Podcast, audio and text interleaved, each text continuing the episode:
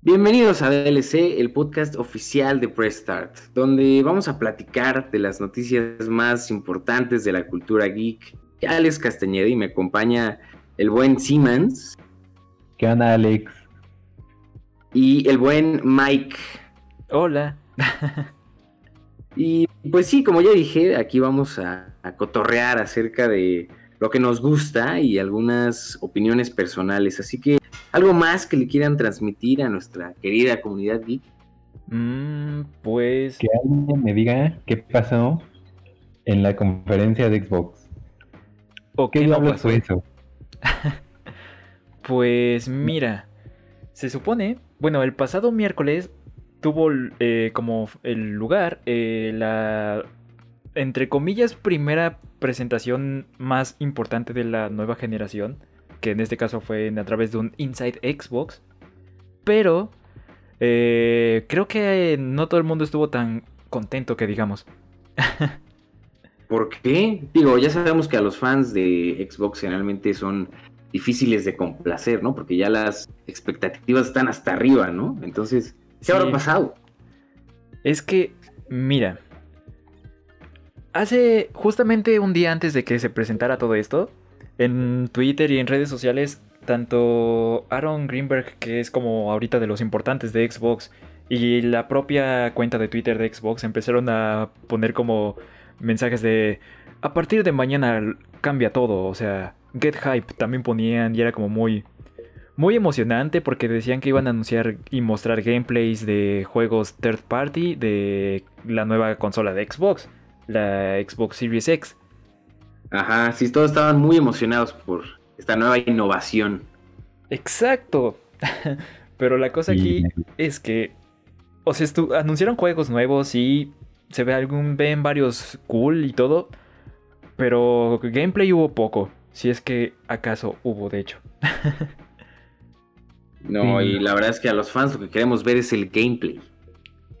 Y pues juegos, ¿no? O sea, porque la verdad es que los juegos que vimos, la verdad es que, no, no sé ustedes, pero a mí ninguno dijo me dijo, Brody, vas a salir a gastarte tus 10 mil varos para comprarte el Series X día 1. Lo sé. claro. De Yo sí tengo un juego por el que estoy emocionado. ¿Cuál, cuál, cuál? Y solo fue por el trailer cinematográfico que sacaron hace una semana. El Assassin's Creed Valhalla. Uh. Se ve eso sí. muy, muy curioso juego. Y si le siguen la pista a Odyssey y a Origins, yo creo que van por buen camino, pero también queremos ver cosas nuevas, ¿no? ¿Tú si eres Assassin's Creed ¿está, Alex? Sí, un, poco yo podría decir que voy a ignorar un poco el periodo hace unos eh, cinco años, cuando sacaban un juego cada seis meses, ¿no? Sí. Pero yo creo que de eh, los tres primeros soy muy fan. Eh, y pues yo creo que, sí, como ya dije, el Origins, Odyssey y tal vez espero el Valhalla tenga esa misma magia por ahí. Yo creo que lo va a tener. Se ve bastante intenso. Eso espero. No, no vaya a ser como otro fallido porque voy a perder mis esperanzas y me va a doler mucho. No, yo, yo, yo, creo que sí va a estar bien. A cagarla con este con Assassin's Creed, ya ahorita que ya están tomando, o sea, que Ubisoft es la historia de redención más chida de los videojuegos, de cómo pasó de ser una de las compañías más odiadas a, a escuchar a los fans y ya se tardan, ya se toman más tiempo para el desarrollo. Sí. Eh, por ejemplo, justo le estaba contando a Mike que estaba escuchando que le, le, hicieron una entrevista a los desarrolladores de ahora de Valhalla y que hubo muchas quejas en Odyssey de que el, mapa simplemente era muy grande y que no había mucho que hacer.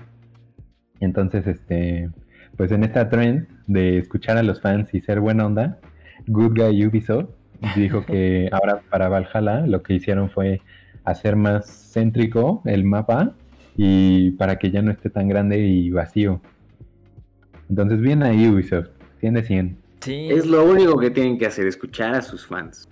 Además, muy bien. El hecho de que no sea a lo mejor un juego tan grande o que quiera ser tan ambicioso en muchos sentidos, puede ser que a lo mejor se concentren más en el trabajo, a lo mejor de la historia o del escenario en sí.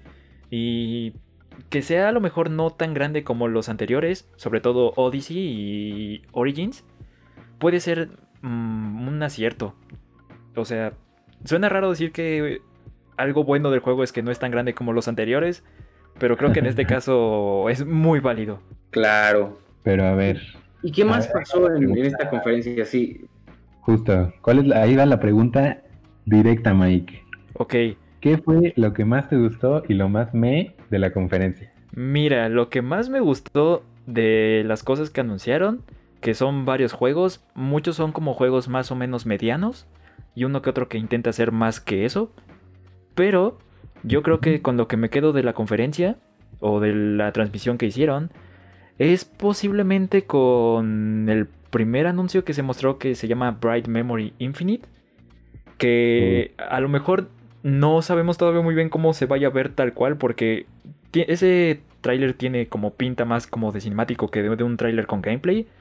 Pero ese como shooter ambientado como en esta como época mm, como japonesa extraña y que también tienes espadas. Se ve como muy una combinación de todo, pero se ve muy cool.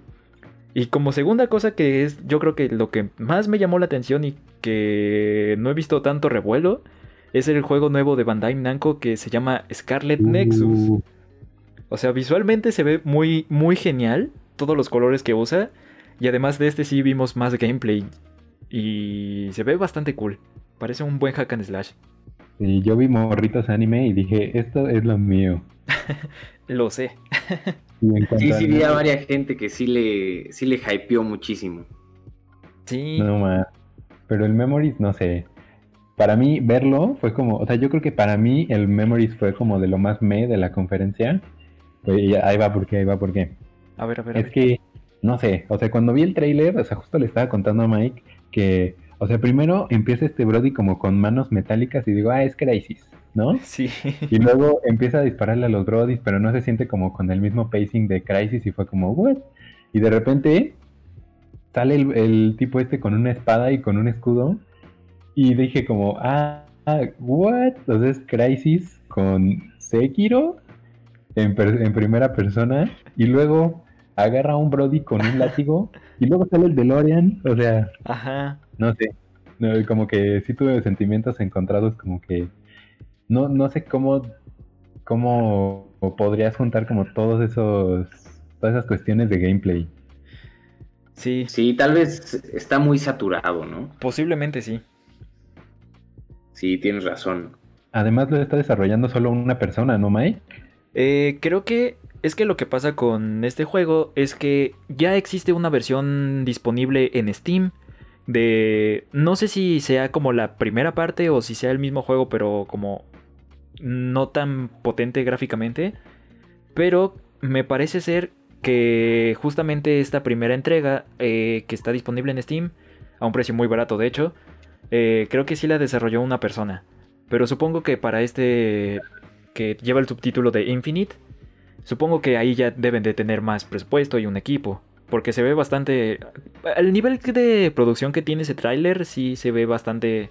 Bastante potente como para que solo una persona lo haya hecho. Pues excelente. Ahora algo más que quiero hablar es todo el hype de Cyberpunk 2077. Personalmente yo estoy muy, muy emocionado por este juego. Es que, pues... No sé si bajar mis expectativas, tal vez subirlas un poquito más. Es que no sé. Eh, ante esta posible joya. Uf, es que yo creo que en este difícil año, sobre todo en el aspecto de lanzamientos, yo creo que Cyberpunk y Final Fantasy VII Remake son los únicos dos juegos que al menos para mí pintan como para GOTY. A pesar de que uno ya salió y el otro todavía le falta un poco, pero Cyberpunk promete bastante. Sobre todo porque viene de, de CD Projekt Red, los que hicieron The Witcher 3.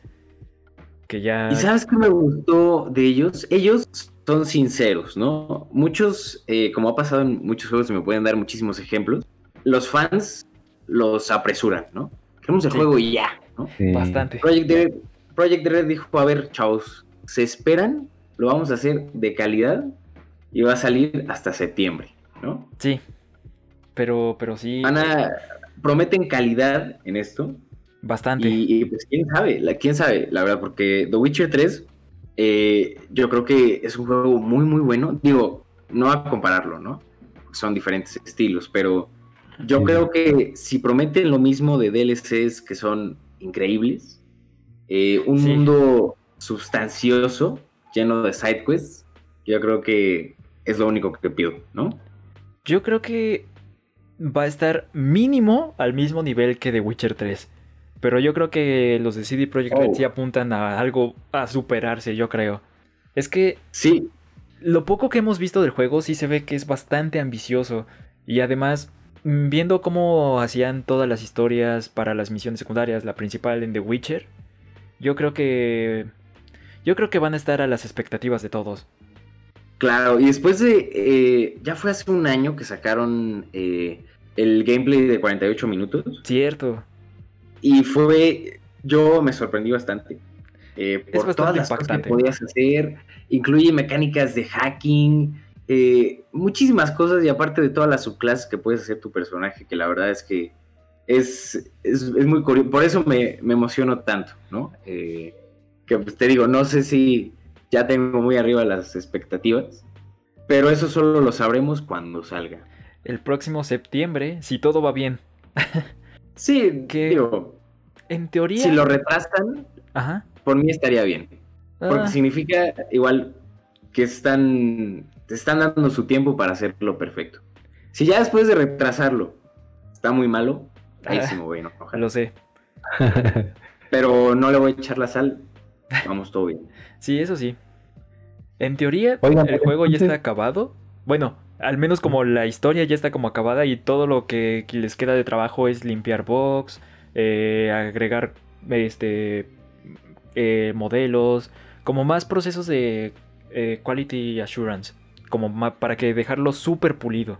Hacer más guapo a mi papá Keanu Reeves. Sí, en efecto. Oigan, ¿y saben si ya es oficial? Como que si va a salir en de lanzamiento en las nuevas consolas. Uh, sí, hasta donde me quedé, creo que no lo han anunciado tal cual, pero es más que obvio que va a pasar, ¿no? Sí, eh, le hicieron ahí una pequeña mención en eh, Inside Xbox sobre un nuevo servicio que Xbox va a dar. Cierto. Y que Cyberpunk iba a contar con esto. E, es por eso que menciono Cyberpunk, ¿no? Entonces ya sabemos que para Xbox sí se arma. Habrá a ver qué, hace PlayStation con, con, algún servicio similar o no sé. Tenemos varias dudas de eso, ¿verdad? Sí, porque eso también yo creo que es algo importante. O sea, porque también la conferencia, la de los third parties de Xbox, pues no, o sea, ya quedamos que no, no fue como ufas trufas de todo. Y. Pero bueno, o sea, si lo comparamos al, al supuesto reveal que hizo PlayStation del PlayStation 5, no. Que fue literal como, bueno, está muy padre la consola y tiene mucho poder. tiene teraflops. Teraflops. Gracias, nos vemos. Lo sé. O sea, Xbox lo está haciendo mil veces mejor que Xbox. Claro, que Play, están de verdad vendiendo. Pero sí. De hecho. Ahora. Ah, bueno, sí. Eh, de, Play, pues ya sabemos que hace, eh, eh, hace poco, relativamente poco, salió la Pro, la Slim, ¿no? para el mismo Play 4. Sí. Que, pues yo creo que ahora más que nada, yo por lo menos me concentraría más en eh, ahorrar tal vez para esos plays y no para el Play 5, porque todavía no me lo están vendiendo como deben.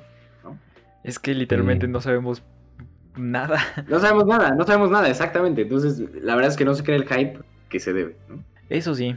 Además, es curioso porque el Play 4 todavía tiene muy grandes exclusivas como The Last of Us 2, que qué más quieres que eso, y también Ghost of Tsushima, que literalmente salen prácticamente a un mes de diferencia. Entonces es como, pues, van a ser grandes juegos y salen para Play 4. Entonces, Qué bueno que sacaste The Last of Us parte 2 porque la verdad es que vi las mecánicas del juego están demasiado locas. Va a ser muy increíble. Es algo, sí, la verdad es que a veces esos juegos me ponen demasiado con los nervios de punta. Que Sí. es, está- está- es, muy, es muy cañón. Yo creo que muchos se pueden identificar con, con ese sentimiento de cuando te estás escondiendo abajo de un camión, ¿no? Como, Sí. como sale en el, en el gameplay de las mecánicas de juego. Nada más se asoman. No, es, es increíble, es increíble. Sí, además para un juego como tan inmersivo como The Last of Us 2, bueno, o The Last of Us en este caso, pues el 2 va a ser una experiencia completamente intensa. Claro. Y Perfecto hecho- juego para jugar en 2020. E- Exactamente, porque sale, eh, mm, si no recuerdo mal, creo que era el 19 de julio cuando sale The Last of Us 2. Eh, creo que sí. Eh, cre- creo que sí. O sea, ya no falta tanto. Técnicamente, por el último retraso de que sufrió este juego, pues iba a salir, creo que este mes, a finales de este mes. Pero eh, que lo retrasaran valdrá la pena. Claro. Sí, pues la verdad es que este tipo de juegos, igual, yo creo que merecen todo el hype. Y, y, pues la verdad, en estos tiempos ahora lo mejor que podemos hacer es esperar a ver eh, qué noticias nos tienen, ¿no? Y, Sí. y lo bueno es, es de que eh, tanto, yo creo que eh, tanto PlayStation, Xbox y Nintendo Switch se han mantenido muy activos, ¿no? Por Bastante. ejemplo, hace una semana salió eh, el- un evento de Splatoon 2 para Mm. Nintendo Switch, Sí. que fue básicamente un- una prueba gratuita por Eh, creo que fueron Ajá. 7 días. Por una semana, ¿no? ah, Ajá. siete días. Y, y fue, yo creo que la mejor estrategia publicitaria. Bastante. Porque después de, yo ya sabía que me lo iba a comprar, ¿no? Pero después, porque yo ya he sido fan de Splatoon desde que salió igual un demo en, eh, en Wii U. Uf, qué cool. Me acuerdo que me tuve que conectar a las 6 de la mañana porque a esa hora estaba disponible. Qué loco. eh, en ese entonces. Y pues la verdad es que yo como fan ya desde hace mucho de Splatoon, sí me gustaron muchísimo las mecánicas, ¿no? Sí se ve una clara diferencia entre el primero y el segundo. Y es por eso que confirmé que me lo voy a comprar, ¿no? Qué genial. Sí, a mí se me hizo súper raro. O sea, como que. O sea, porque ya se le acabaron los. Los Splatfest, que eran como pues un evento de la comunidad que pues movía a todos los jugadores que tuvieran Splatoon. Y pues ya era como de, bueno, chavos, pues ya se acabó Splatoon, estuvo padre, aquí queda.